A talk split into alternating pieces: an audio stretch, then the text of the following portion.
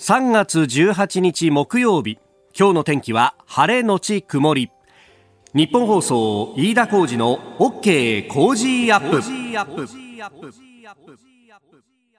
朝6時を過ぎました。おはようございます。ニッポン放送アナウンサーの飯田浩司です。おはようございます。ニッポン放送アナウンサーの新行市佳です。ニッポン放送飯田浩司の OK コージーアップ。この後8時まで生放送ですえー、昨日の番組のエンディングのところでですね もう完全に魂が抜けたようになってしまって本当エンディングエンディングってですねあのー、CM がだいたいもう時間で何分何秒でドンと出ますよっていうのがもう決まってて、はい、そで、ね、そこに向けて最後ご挨拶してこの後ハッピーですって言って、えー、つなぐっていうことをやんなきゃいけないっていうかですねアナウンサーだったらお前当然それはできんだろって話なんですけれども昨日はなんか魂が完完全に抜けたようになっててですねもうはっと気づいたら3秒前であ時間だっていうのが精一杯で そしたら CM がバンと出ちゃうってう、ね、心の声が出ましたもんね。あ時間だっていう。あんなこと俺も初めてでさ。本当頭を抱えてしばらく呆然としてたんですけれども、えー、あの言い訳になっちゃうんです言い訳になっちゃうんですけれどもあえて言わせていただくとあの直前にですね、もうあの、佐々木俊直さん、昨日のコメンテーターの佐々木俊直さんと、震災とメディア報道についてどうあるべきかっていうのをこう、やってたわけですよ。で、それ10分15分ぐらいですね、あの、議論をして、で、まあ、あの、結果として、まあ、時間的には相当押してったんですけれども、で、あの、結構ツイッターなどで反応もいただいたんで、それをこう、どう読んでどう構成しようかってことだけで頭がいっぱいになってて、えー、エンディングの時間が一体何秒あるのかっていうのが全く頭の中に入っていなかったっていうですね。えー、結果的にはエンディング40秒しかなかったんで、はい、本来であればもうあの明日の番組の告知をしたらそれでおしまいよって話だったんですけれども、えーえー、すいません。以上言い訳でした。でたくさん本当ねそれだけ、えー、いただきまして、えーえー、ツイッターやメールでも本当ありがとうございます。読み切れないほどいただきました、はい、大阪吹田の52歳 A 一さん。男性、えー、震災報道は同調圧力を感じて見ていません。ただこれを言うと震災に対して無関心なのかと言われるのも事実なんですよね。と。まあこれをですね同調圧力と言ったりだとかあるいはあのネット上で批判的にね、えー語る人の中にはこれはもうあの感動ポルノみたいなもんじゃないかと、えいうこと。それを見てみんながこう気持ちよくさせようとしてるのかなんかそういうこう偽善的な態度があるんじゃないかっていう、まあ、確かに佐々木さんとの議論の中でもそこがこうその先に透けて見てて、であのそんな中でも当事者としてどうすんだっていう結論がこうお互い求められていながら、えー、話していたというね、えー、印象がありました。えー、山友さんツイッター、かわいそうかわいそうかわいそう。だから助けてあげるという意識はマスコミにあるんじゃないのかと。これはあの、佐々木さん昨日指摘された上から目線というやつですよね。えー、それからタディさん、大手メディアそれぞれ社内で社内の反応を最初に気にするからじゃないですかね、というようなね、えー、意見もありました。あの、佐々木さんと番組終わった後にもちょっとこれ話してたんですけれども、まあ、あのあとはこうテレビや新聞も含めてですがこう下請け構造みたいなものっていうのもあるのかもしれないねと話をしていて確かにこうこう上からねオーダーとしてこういう絵を取ってこいとかこういう話を取ってこいとか、ねえー、こういう全体の構成で最後はあのだから震災忘れちゃいけないに持ってきたいからそのためには前半ではとにかく悲惨でそしてかわいそうな映像がないと後ろに聞いてこないんだよっていうふうに言われた時にですね、えー、現場でいやでも結構頑張ってる人いっぱいいるぞこれをメインに据えて全体の構成を変えりゃいいじゃないかって思うんだけど思うことがじゃあ東京に伝えられるかっていうところでこれはあのアベマ TV の中ですね、アベマプライムだったかな、あの、地元の福島のね、テレビ U 福島で、へ、えー、編成局長をやってた人が出てきて、その人が答えてたんだけれども、あの、まあ、テレビ U 福島というと、テレビ朝日系列だと。で、あの、震災後、まあ、あの、放射性物質の影響とかもね、いろいろあって、で、なかなか子供が外に出られないという中で、え運動会がありますと。で、これを取りに行ったというところで、うん、で、えその映像をですね、あの、本社に送ったら、まあ、運動会ほら、午前中から午後まであるんですか、はい、だから午前中昼ニュースに間に合うように、まず最初の映像を送ったら、えー東京から電話かかってきて、いや、こんなんじゃ使えないですよ、と。え、なんで使えないんだと。福島で放射性物質が飛んでて大変な中、運動会が行われたっつったら、全員マスクしてなきゃ意味がないじゃないですかって言われて、ちょっと待ってくれよと。地元としてはもう除染も済んで安全になったんだからこういうイベントもできるようになったんだと。前に進んでるんだってところを見せたいがためにこれを取ってきて、で、じゃあ何かと全員にマスクつけろって要請するのかと。カンカンガクガクの議論になった後、結局その映像って使われなかったっていうようなエピソードを明らかにしていたんですけれども、これね、僕、あの、ラジオに勤めてありがたいなって思ったのは、あの、現場に行って構成変えるっていうのが、関わってる人の人数が少ないだけに、できやすいんですよ。そうですね。うん、で、絶対現場に行ったら疑問感じるのよね。東京で建てた仮説なんて、あっという間に吹っ飛ばされる。で、吹っ飛ばされるんだけど、現場で吹っ飛ばされた意見がどこまで上がるかっていうのは、確かに組織が大きくなればなるほど、そこの壁っていうのにぶち当たるんだなって、別にあの、そのメディア用語とかそういうわけじゃないんですけれども、構造上の問題っていうのがここに横たわってるんだなと。で、えー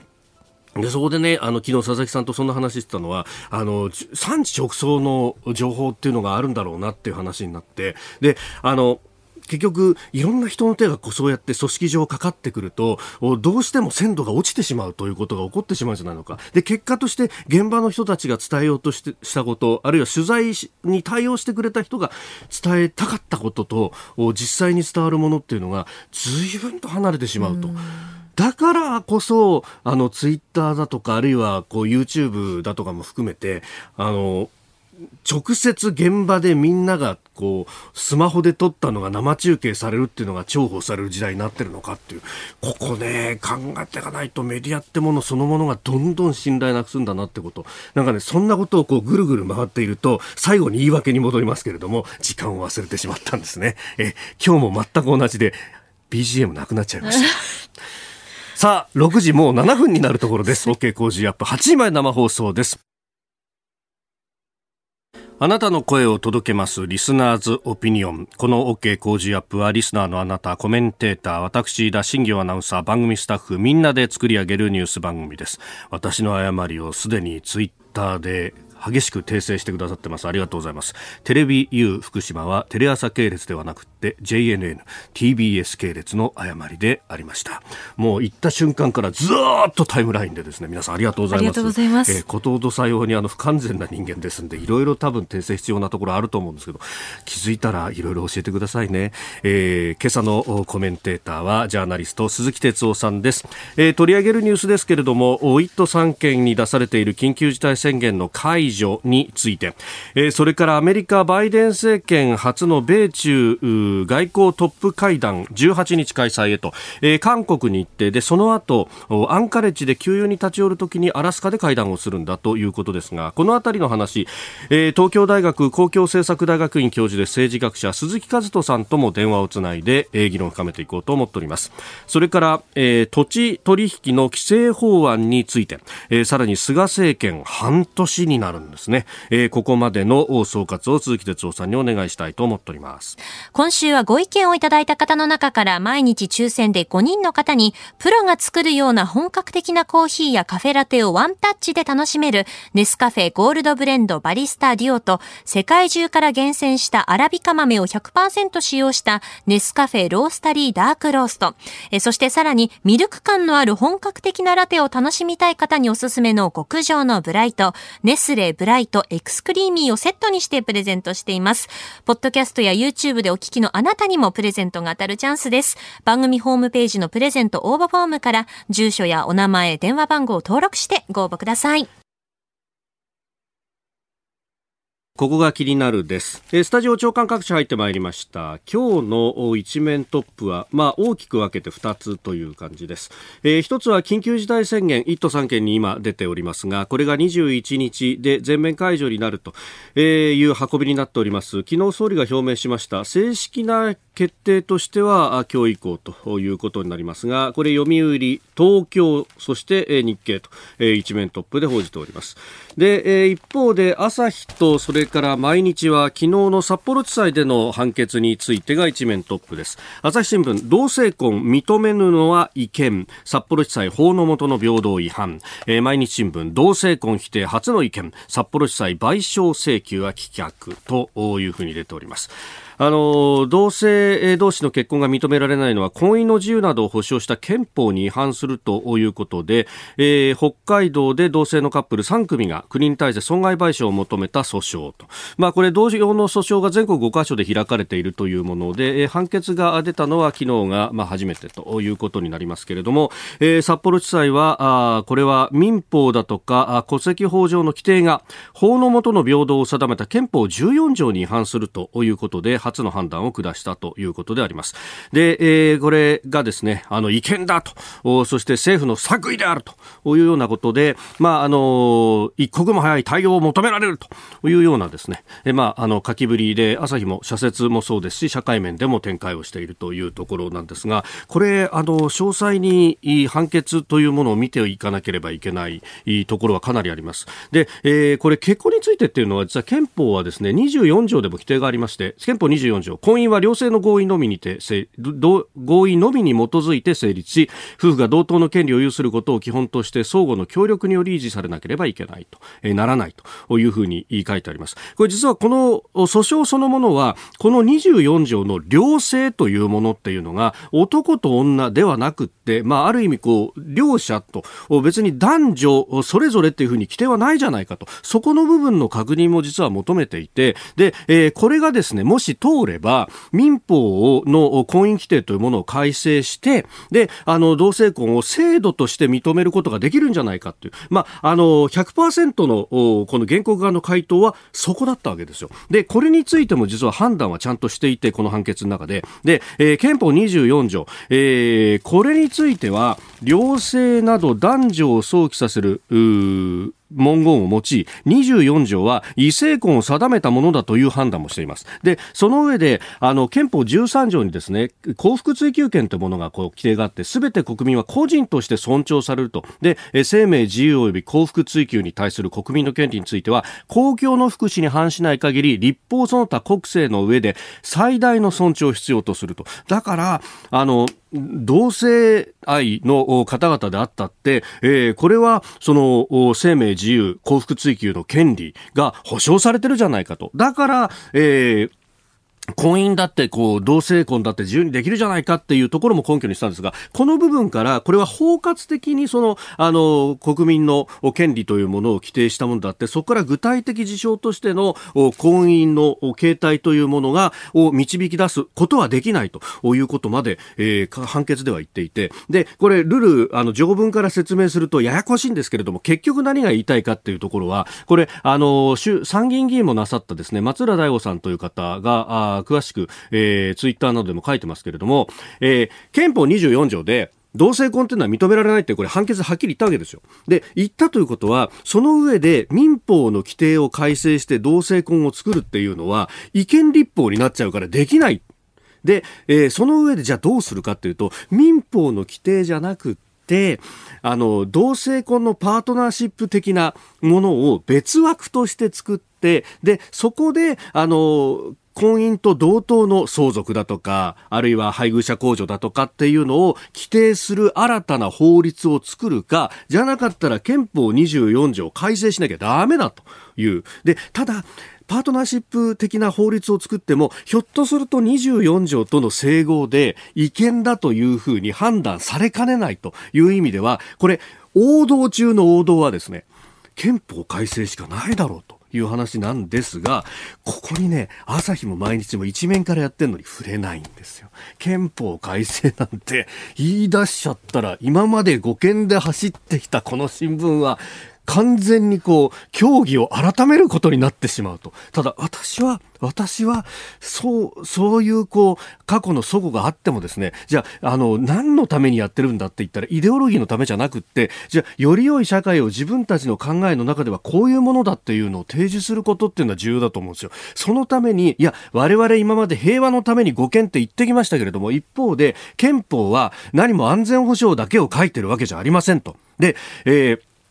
ここの憲法の中には国民の福祉だとか、ね、えー、自由な生活ってものも当然書いてあるでしょう。それが70何年経って価値観が変わってきたんだから変えるべきだっていうのは、これは堂々とした論調であろうというふうに思うんですね。で、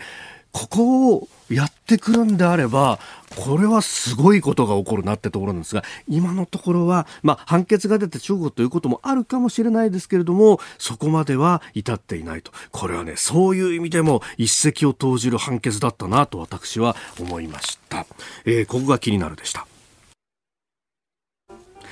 えー、この同性婚認めぬ意見というものについてもメールいただいておりますね。えー、正弘さん、柏市70歳の方。やはり民法や戸籍法が今の時代に追いついていないということだと思いますが、えー、地方裁判所でこの判断をしたのは画期的だと思いました。私も古い教育を受けてきた人間なので、やはり少し古い考えに凝り固まっているのかもしれませんと。まあ、その、家庭のあり方だとか家族のあり方っていうところから、あるいはそのね、えー、日本の価値観とというものとどうだっていうところも含めてですねこれはいや間違いなく一人一人で意見違うと思いますし国民的な議論と思うんですがそうで、えー、民法戸籍法ももちろんそうなんですけれどもやっぱりその土台として寄って立つところの日本国憲法ってものにこの問題も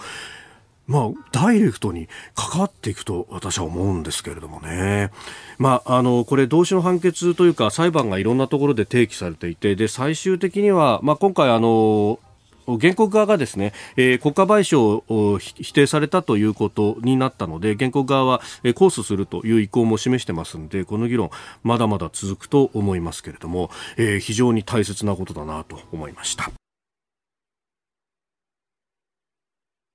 ここが気になるプラスです。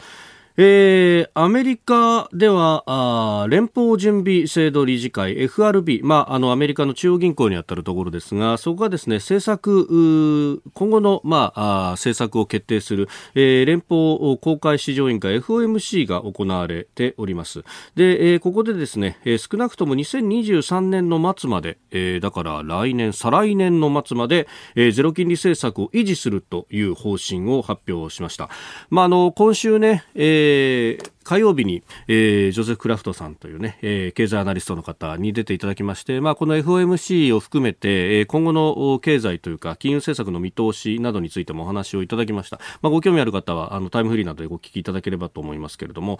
まあ、あのー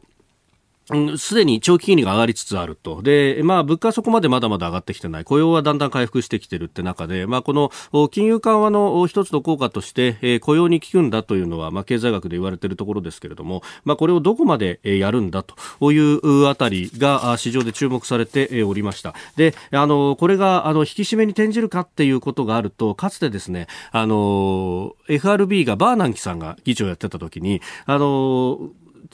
ちょっと締め出したら、えー、それによって、まあ、あの、かなり市場が動揺してですね、えー、株価乱高下、それからあの、為替も乱高下しちゃって、で、えー、ドルを使って、こう、決済とかをしている、まあ、特に新興国など、まあ、ドル建てで、えー、いろいろ政府があお金を借りたりなんかしているところが、かなり動揺して国債の値段が下がったみたいなことがあったんで、かなり慎重になってますけども、あの、先々を相当アナウンスするように、FRB もなってます。で、23年末までっていうと相当長いよねって話なって、じゃあ当面の間はお金借りやすくなるなっていうような、えー、ところもあったあわけで、でそれもあるのかニューヨークのダウ平均株価は反発し上昇してますね、えー、前の日と比べて189ドルに42セント高、えー、3万3000飛び15ドル37セントということで、えー、3万3000ドル台に乗せてきたということであります。あの市場の予想はそうは言ってもどっかで引き締めるよって一回言ってくんじゃないかなと思って身構えてたんですがあれ？れ FRB 意外とハト派寄りというかガンガン緩和やるっていう風になってんじゃんということが材料視されたようであります。まあ、そうすると、まあ、ドルはどんどんと市場に供給されてくると。じゃあ、これ今はえー、そうやって株も高い高いと。で世界中からこうドルに吸い寄せられるようになってますけれどもただあのお金の量で考えると日本円とアメリカドルっていうとアメリカドルがどんどん増えて日本円そんな増えないという状況になってますんで相対的に円の価値が、まあ、あの最終的に上がっていって、まあ、円高になるかなっていうような、えー、ことを予想する向きもあります。今のところは円安水準というところですが、まあ、こんなこともあるとアメリカは株も上がって、えー、経済も予想以上に回復早いのかなという感じにもなってくるようです。さあ、次第はコメンテーターの方々とニュースを掘り下げます。今朝はジャーナリスト鈴木哲夫さんです。おはようございます。はい、おはようございます。佐藤、すごいね。佐藤。昨日はね、あの、今年の日本シリーズの前哨戦でしたよね。いや、そういうことですよね。あの、阪神と西武で西武で。そうでした。いやー、なんか、すごいないや、でも、西武と阪神こうやってやると、もう打ち合いみたいな感じですよね。昨日も、阪神勝ちましたが5対3っていう、えー、西武もヒット10本打ってるっていうですね。とにかくね、なんか、いや、ピッチャーがいないんでしょ、阪神は。いや、本当に。いや、西武はいるんだけど打たれちゃうんだな。いや阪神から結構ピッチャーいってんですよね。でも野球、その辺が面白いじゃないですか。ガンガン打ち合った方が。ね、本当ですよね。もうそういう、こう、野球を目指して。そうですね。今シーズンも一つよろしく。今シーズンもよろしくお願いします。お願いします。ここで、ポッドキャスト、YouTube でお聞きのあなたにお知らせです。ニッポン放送飯田浩司の OK コージーアップ週末増刊号を毎週土曜日の午後に配信しています。1週間のニュースの振り返りそしてこれからのニュースの予定毎週更新しています。この増刊号でメッセージを紹介させていただいた方には番組オリジナルのマスキングテープをプレゼントしています。ぜひご参加ください。あなたと一緒に作る朝のニュース番組飯田浩司の OK コージーアップ。海外でお聞きのあなたそして関東以外の地域でお聞きのあなたからの参加もお待ちしています。では最初のニュースこちらです。政府首都圏1都3県の緊急事態宣言解除今日正式決定。21日に期限を迎えます。緊急事態宣言については解除する方向で明日専門委員会の先生方に意見を伺った上で最終的に判断をしたい。このように思います。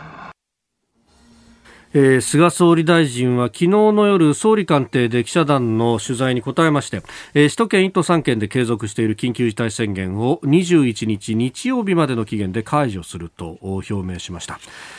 まあこれ正式決定はね、うん、まああの今日以降ということになりますけれども、えええまあ、週末、産経新聞がね、はい、スクープのような形で出してきてから、まあ、なんか徐々に徐々に固まってきたって感じですかね。あのー、まあ、まあ、要するに解除か、あのー、継続かっていう、まあ、二分するっていうか、意見はね、はい、えー、その中でやっぱり、あの、僕が聞いていた限りで、やっぱり菅さんは、もう水曜日ぐらいまでは数字をかなり慎重に見ると。で数字っていうのは感染者数よりも病床使用率だと、はい、ここのところをもっとじっくり見るみたいなことでね、割と菅総理自身はまだ慎重な姿勢はあったと思いますよ。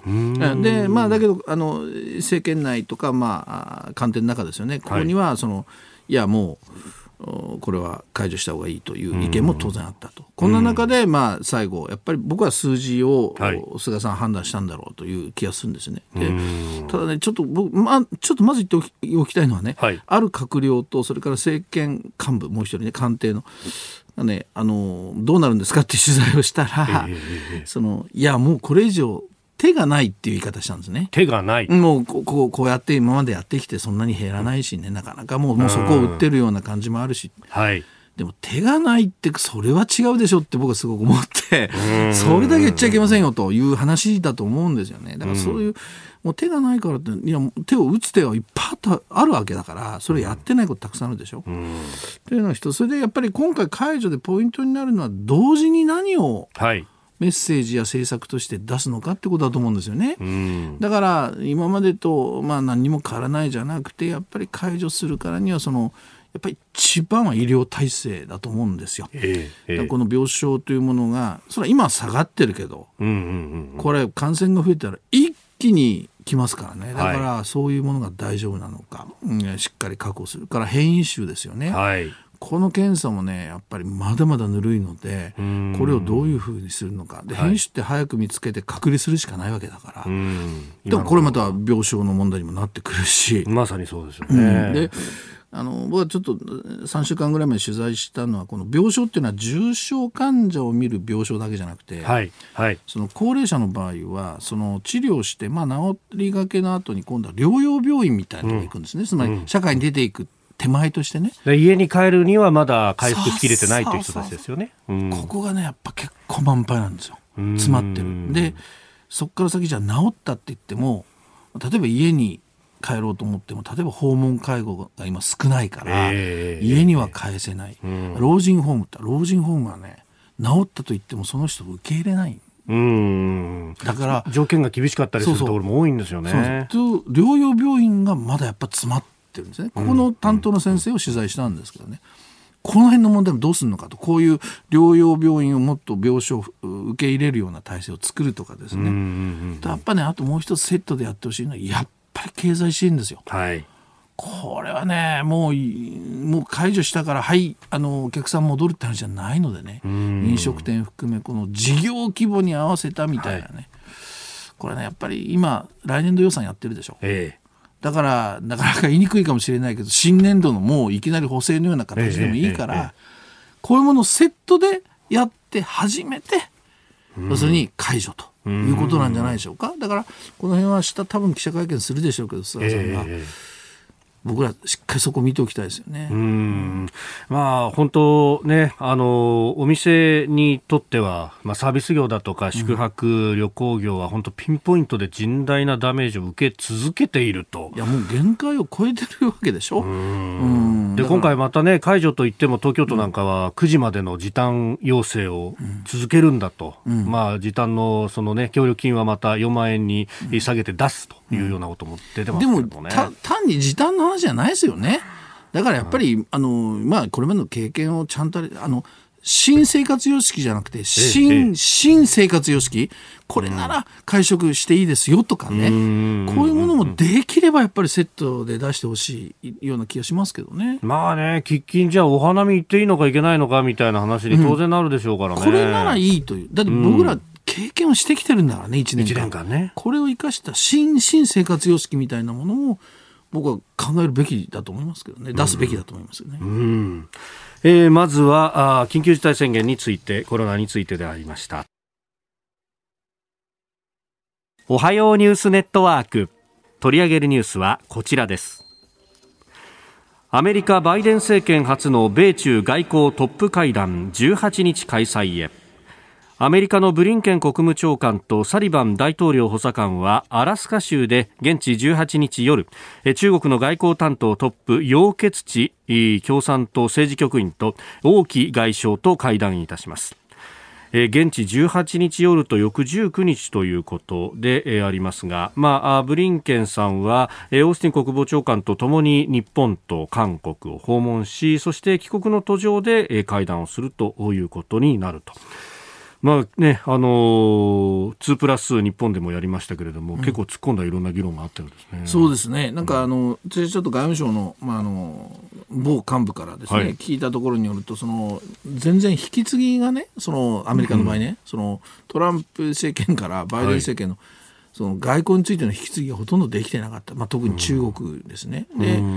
まあ、要するに政権移行していろいろ調べてみたら、はい、中国ここまでやってんのかと。いうことで、もうバタバタとその要するに、えー、まあ、アメリカとしてはですね、はい。えー、いろんなことをまあ手を打って今一気に動き出しているとバイデン政権が。というような背景を言ってましたけどね。なるほど。そんな感じしますよね。あのなんかここへ来て、まあ、一気にこう動き出している。対中国のね、メッセージね、感じがしますね。うんまあ、そのあたりも含めまして東京大学公共政策大学院教授政治学者の鈴木和人さんに、えー、お電話でお話を伺ってまいります。鈴木さんおはようございます。おはようございます。よろしくお願いします。朝からありがとうございます。さああの対中国、いろんなメッセージ、バイデン政権から出てきております、その上での今回、この会談となりますけど、ポイント、どんなところになりそうですか？そうですね、まずあの今回、えー、日米の2プラス2、そして日えーと、米韓の2プラス2の後に、はい、えー、本来ならば日本に来て、まあ、韓国に来たらそのまま北京に行くのが筋だと思うんですけれども、そうではなくて、えー、アラスカに戻る、まあ、つまり帰国すると途中であの中国を呼びつけるっていう格好にしていると、でまあ、アメリカ国,、まあ、国内でやるということで、えーまあ、ある意味、中国に対してこう、まあ、なんて上から目線じゃないんですけれども、はい、優位な立場でやると。いうこういうまあ設定にしたというところがまあちょっとユニークで、それをまあ中国が受け入れたっていうところが多分重要なポイントなんですね、中国からすれば、まあややこう馬鹿にされたような、はい、そういうところがありますので、えー、それを受け入れたということは、中国側がかなりやっぱりアメリカとの対話を期待していると。いうことがあると思います。でもう一つはやっぱりあの、まあ、日日米の2プラス2でもかなり、まあ、踏み込んだその、えー、中国に対する厳しいあの姿勢を示していますけれども、はい、中国はこれまでは、まあ、一応表、まあ、あのそれに対しては反発はしてますけれども、あのなんか通り一辺倒というか、まあ、定型の反発しかしてないんですね。つまりあのそんなにこう、なんていうか、アメリカを刺激したくないっていう、はい、こういう姿勢がまあ非常によく見えます。かなり中国は下手に出る形で、えー、今回交渉に臨んで、できる限り、まあアメリカを、こう、アメリカを懐柔するというか、はい、えっ、と、柔、柔軟な形で、こう、なんていうんですかね、対立よりは、えー、問題解決をこう引き出そうと。いう、こういう姿勢で臨んでくるんではないかという、まあ、このあたりが多分ポイントになるんだと思います。あの中国側は戦略対話という言葉を使ったりなんかして、これ、定期的にやりたいっていうのも示しているようですよね。はい、もともとあの米中の戦略対話っていうのはあったんですけれども、はい、えー、えー、それをトランプ政権の時に、まあ、一旦こうなんていうんですかね、中断しちゃっているので、それを再開させたいという意図があると思います。ただ、えー、今回、ブリンケン国務長官は、これは戦略対話ではないというふうに、はい、まあ、明記をしていて、どちらかというと、まあ、あのアメリカにこう呼び出す格好になって、えー、一方的にこのアメリカの姿勢、アメリカの不快感みたいなものを伝えると。いう、どちらかというと、こう交渉というよりは、アメリカからすれば、こうあのまあ、乗るかそるかっていうか、こうアメリカの言うことを聞くのか聞かないのかみたいな、こういうふうに迫っていくような立場で、えー、交渉していくんではないかなというふうに思います。であの一方でその中国の、まあ、外務省の報道官などが日本は中アメリカの属国じゃないかみたいな結構日本に対しては批判をこう向けてきてます。日中関係って今後どうマネジメントしていったらいいですか？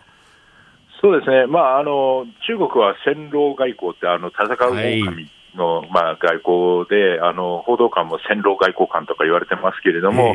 まあ、あの表向きはやっぱりかなり厳しく言ってますが、えー、米中関係が調子が悪い時っていうのは大体日中関係はいいっていうのが、まあ、基本の形なので、はい、中国としては日本を、まあ、あのできるだけこう、まあ、あの仲間に取り入れて、えー、アメリカとのバランスを取る、まあ、トランプ政権の間はこういうあのやり方をやってたんですけれども、はい、多分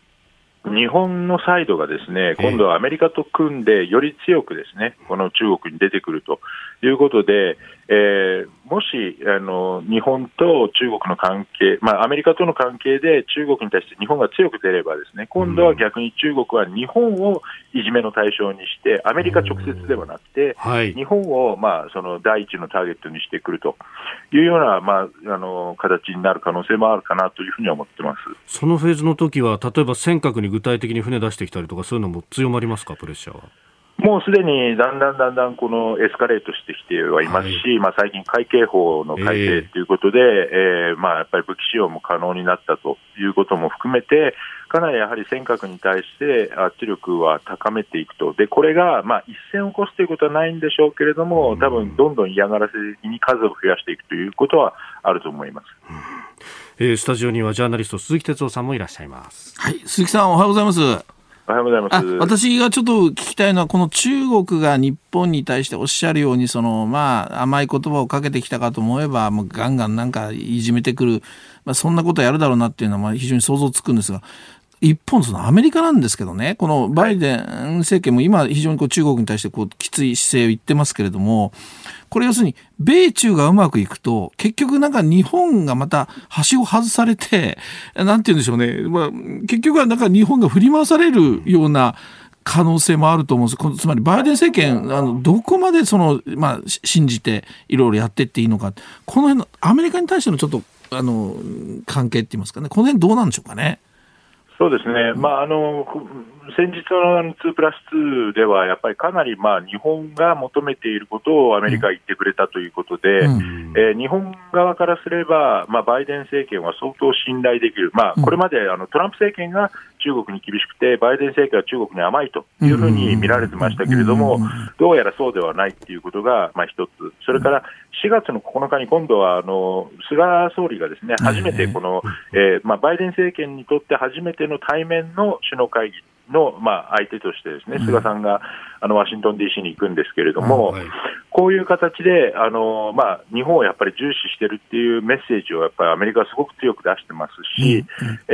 ー、まあ、あのはしごを外されるっていう可能性はかなり低いと、まあ、思いつつですね、うんうん、あの今回、まあ、4月のその首脳会談でさらに念押しをしてですねやっぱり中国との関係で、いわゆるあのエコノミックアライアンスっていうこう経済的な同盟関係みたいなものを強めていくと。いう、こういう姿勢をあの、まあ、もっとこうなんていう制度化していくような、そういうこう提案をしていくっていうことが大事になっていくかなというふうに思います。なるほど。はいまあ、あの対中国とかも含めて日本の役割期待されますけど、その部分であの行動もどうですか、求められたりっていうのも今後強まりますか、アメリカから日本へに対しては。そうですね。あの、まあ、軍事的な行動をどこまで求められるか分かりませんけれども、負担の分担というか、まあ、バードンシェアリングっていうことは、あのこれから求められるので、まあ、防衛費の問題ですとか、はい、えーまあ、あの特にあの、えー、尖閣諸島周りですね、南西方面のこの、えー、装備に関してなど、うん、まあ、そういうことを求められることはあるとは思います。まあ、ただ、まあバイデン政権自身がですねやっぱりこれからあの、はい、まあ、中国と直接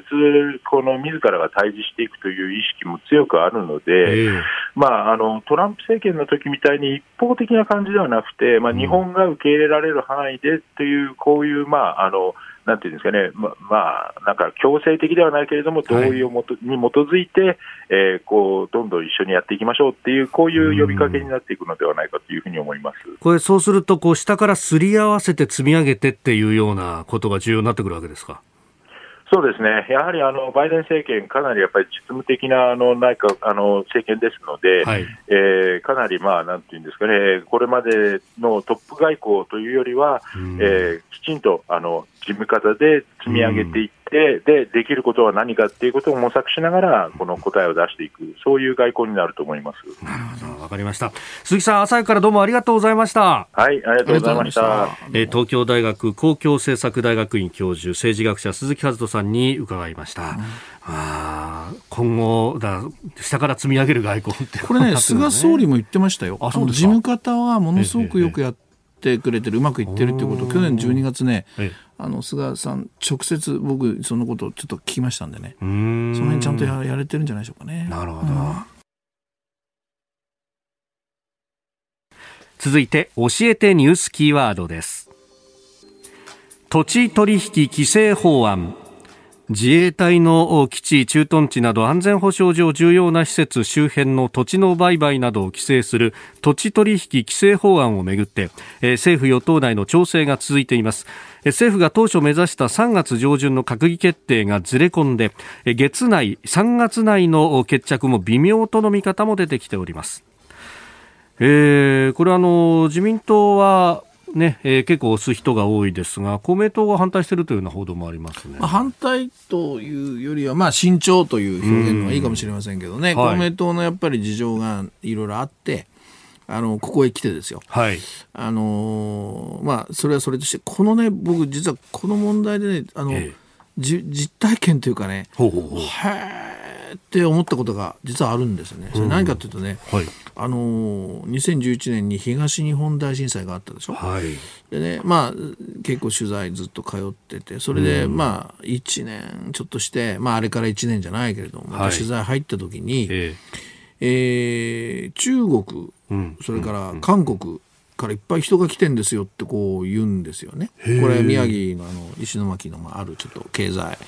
関係者、団体の関係者なんだけど、えー、で、何しに来てるんですかって言ったら、うん、まあ、韓国なんかは例えばね、うん、そのいわゆる新しくその、まあ、じ事業をね、えー、再生向けてね、はい、一緒にやっていきませんかというような、まあ、要するに、えー、経済の話で来てると、で中国なんかでもやっぱり例えばサプライチェーンですよね、えー、つまり東北でも壊滅状態になってる。それをじゃあ中国でね、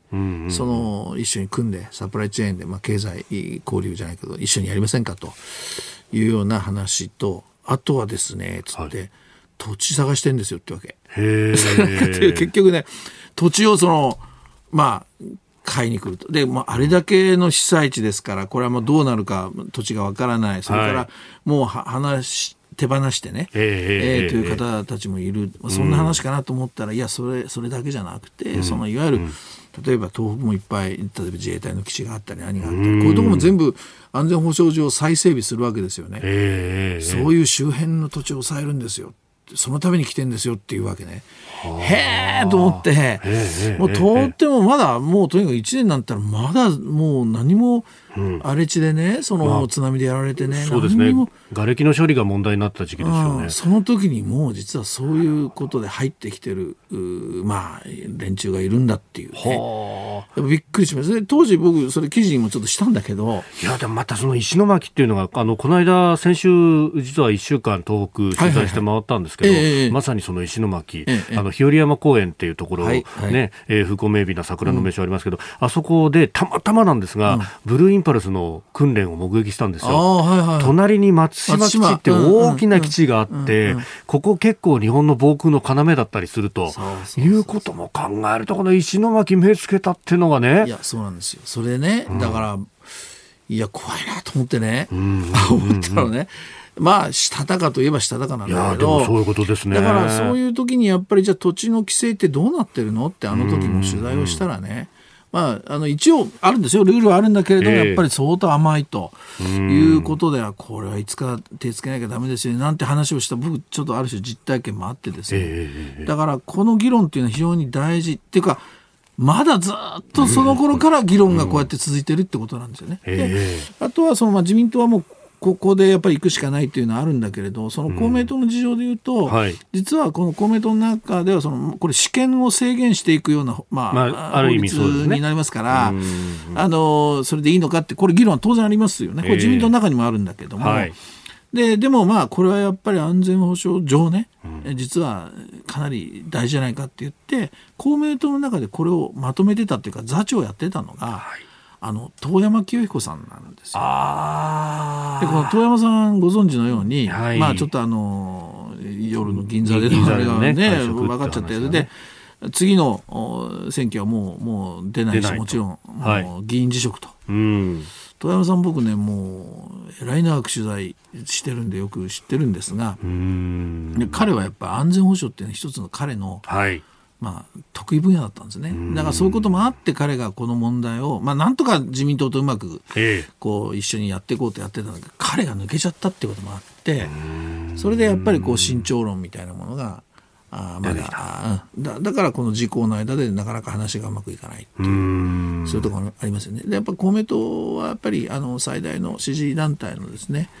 まあ、あの創価学会が例えばまあ人権とか平和とか、はい、そういうものにものすごく、ええ、あのまあ、一生懸命、ね。うん、だからそういうこともあってこの事項のちょっとずれが出てきてるのかなという感じもしますけどね。でもこれややもう取材して僕実感ですよ、え、そうですよね。あの第3次の直後にもう土地を探してたっていうね、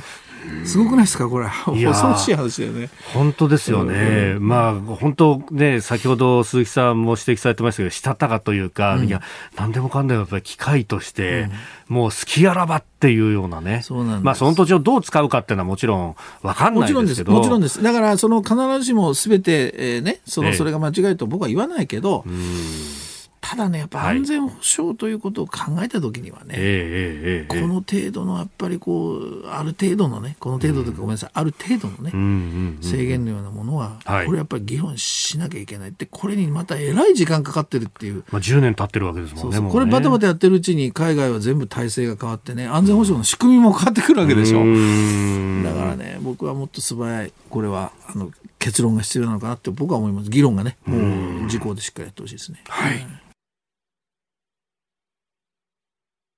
続いて、ここだけニューススクープアップです。この時間、最後のニュースを、スクープ。菅政権の半年、これまでの政策を総括、衆議院解散の可能性は？去年9月に発足してからおととい16日で半年を迎えた菅政権のこれまでの政策そしてそこから見えてきた課題について、えー、さらには今後控えます日米首脳会談東京オリンピック・パラリンピック衆議院の解散時期などについても鈴木さんに伺ってまいります。半年経つんですね。いや、もう半年、まだ半年、どっちですかね。いや、まあ、多分菅さん、菅さんにしてみるともう、もう、もうですか。もうっていうか、そうでしょうね。なんか、んそんなに時間経過したと思ってないぐらい追われてきたんじゃないでしょうかね。で、まあ、いろんな評価あると思うんですね。はい、あの、最初の頃は非常に支持率も高くて、期待値も高かった。これはやっぱりあの、例の携帯電話の値下げも含めて、はい、ちょっと別の展開に今、総務省になってきちゃってますけど、ね、あのそういうものに対しての期待値はすごく高かったんですよね。でだけど、まあ、やっぱりその支持率が下がってきたのは、まあ、一番はやっぱり菅さんのそのいわゆるメッセージの力っていうのかな、そのまあ、例えば紙を見て喋るとかいろんなことありましたね。その辺のやっぱり印象っていうのはまずこれはもう絶対避けられない。ありありましたよね。ともう一つはやっぱりあのコロナでの、まあ、ある種後手後手に回ってる感ですよね。こういうので支持率がもうどんどん下がってきちゃって。で今少し実は支持率っていうのは止まってるって言いますかね、はい、そうですね。下げ止まりしてる。これは僕はもうよく言うんですけどやっぱりワクチン支持率っていうんですがあの少し何か光や希望が見えてきた。これに対してよしもうもう少し、うんうん、えー、菅政権見てみようかしっかりね、まあ、見てチェックしてみようかっていう、うん、そんな感じなんだと思うんですね、うん、まあ、ざっくりとそういうことですけど僕がやっぱ取材しててすごく感じるのは、はい、その去年の12月に菅さんと番組をやっええええ、その頃からちょっと感じてるんですけどやっぱり僕は官邸内の風通しの悪さっていうのかな。これがものすごく気になりますね。はい、でその後もまあいろんな場面でそういうのが時々やっぱ出てくる。つまり連携してんのかなっていうね。であの、まあ、菅さんのその一つの政治手法としてはあのあんまり周りに相談しないでズバッとやるタイプなんですよ。でこれ危機管理的にもそうなんだけどその相談してるとねあの時間かかると潰されたりね通らなかったりするんですね、はい、だから邪魔が入るでしょ、ええ、だからもうできる限り言わない言わない。そして一気にいくというね。でもこれやると周りはついていけないわけですよ。え？急にっていうね、はい。これがやっぱりその現場からすると菅さんの手法に対してのある種のこうなんか不信感のようなものにつながる可能性がある。で逆に言うとじゃあ今度は側近とか周り支えてる人たち側の問題は何かっていうと、はい、例えばその政治主導的に考えると、うん、今3人僕はまあいると思っててねあのポイントになる人。それ何か例えば、はいえー、加藤官房長官と、はい、それから西村あ担当大臣ね。経済産経済産業担当大臣。で、えええ、このコロナ、まあ、コロナも、ね、一生懸命やってますね、はい、それから、えー、厚労省の田村大臣、えー、この3人とさらに菅さんとのコミュニケーションどうなのかな僕すごい思うんですよ。はい、それは例えば3人がそれぞれその言ってることが違ったり、うん、えー、まあいくついくつも例はあるんだけど、はい、まああ例えば最近で言うとあの首都圏の4知事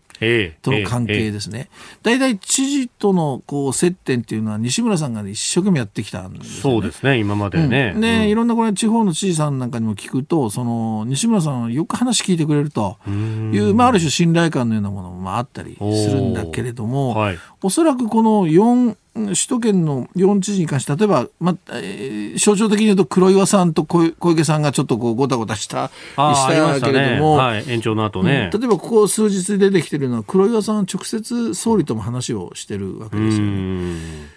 西村さんえ外されってんですかって話になるわけですよ。つまり、総理と直接黒岩さんが話したということで、まあ、ある種西村さんにも、まあ、疑心暗鬼は生まれるし、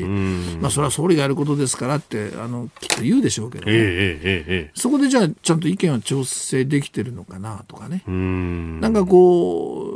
う、取材してると、え、僕は聞いてないいや僕は知ってましたみたいな話が結構多いんですねこれはあの官僚なんかもそうです。はいでこういうねやっぱお互いにそのその辺がちょっと風通し悪いと重要なね決断の時にやっぱり観点の中一つになってないとね不安ですよね。だからこれがやっぱりこれからのあのこれからの菅政権の課題はこの風通しの問題だと思いますけどね。うん。確かになんかあのじゃあコロナ対策を、まあ、司令塔というか、うん、まあ、もちろん最後に決めるのは総理ということになりますけど、うん。うん。うん、そこまでの段階で誰がリーダーシップ取ってるのかっていうと、これ分かんない感じがあります、ね、そうなんですよね。それでねいや、イメージですけど、3人ともね、菅総理にね、はい、あの、総理、こうした方がいいですよとかね、総理、その決断間違ってますよって、多分言わないよね。そういうことをなんか平気で言うのは河野さんぐらいかなっていうね。河野太郎さん。だからこそある意味で河野さんとその総理の間だけ、ここだけはね、まあ電話しょっちゅうしたりなんだりでね。だからワクチンもまあ、はい、うまくいって、比較的うまく回ってるのはそこのような気がするんですね。だけどやっぱりチームですから、はい、その辺の風通しが課題と。うん、確かにワクチン情報もこれ一番早いの河野さんのツイッターなのかみたいな感じになっちゃって。実質そうですよね。ねそれはまあ総理がお墨付きを与えててもうやってくれと。うん、でそれがね結構あの注射器の使用の話だとか、うん、えー、厚労省とこう食い違ったりだとか。ずれてること結構あるでしょ。う官房長官とずれてたりだとか。そうなんですよ。だからまあこの緊急時だからね多少そういうのはあるけれども、はいうんそれをもうちょっと修正していかないとこの溝はほっとくとものすごく深く大きくなりますからね、これが僕はあの半年を迎えたこれからの一番大きな課題だと思います。それとあとさっきもおっしゃった解散総選挙です、はい、ええええ、もうちょっと時間がないからだけど、今ちょっと2つ説があって1つはね4月解散説っていうのが4月解散説。やたらこの2週間ぐらいね出回ってるんですよ永田町で。それは予算が通った通ってで日米首脳会談ありますよね、はい、これはまあ結構大きい、まあ、あれになるんだけども。それを挟んでつまり今支持率が持ち直してるこのタイミングしかないと。この後オリンピックがあったりね。何がどうなるか分かんないので4月解散じゃないかと。で補選がね4月に解散して総選挙になったら補選がずれるんですよ、ね、ああ4月25日予定が後ろにずれると。一緒にやると。これはねかなりの与野党大物が、はい。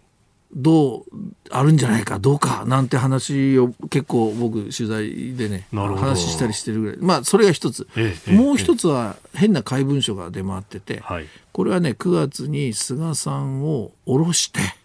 菅下ろしですよ。で任期満了で選挙というね。なんかスケジュールまで入ったような怪文書が出回ってて。でこれもまあまあ、さもありなんとね、菅さんがこのまま支持率低ければ、菅さんでは戦えないと、はい、看板を変えてと。そうそう。で、これもまあ、もっともらしい、怪文書ですよ、みたいな形で出回って。だけど、どっちにしても針の穴を通すようなタイミングであることは間違いない。で4月解散ってそら、このコロナの中で、果たして国民がそれを OK するかっていうと、なかなか難しい。もう一つだけ言うと、総務省の、まあ、某幹部と話したら、意外な、ああと思ったんだけど、はい。いや選挙できませんってわけですよ。あ選挙できない。何かっていうとコロナのそのワクチンを今打つんで、はい、全国の自治体がもう職員も応援してもうそれにかかってるんですって。で集団接種の場所をなんとかセンター、まあ、例えば開票所に確かに開票センターとか投票所だとかを使ってる場合も結構ある、うん、物理的にもう今自治体職員はもうワクチンにも全力を挙げてるからここに選挙の作業なんて。もう無理だと。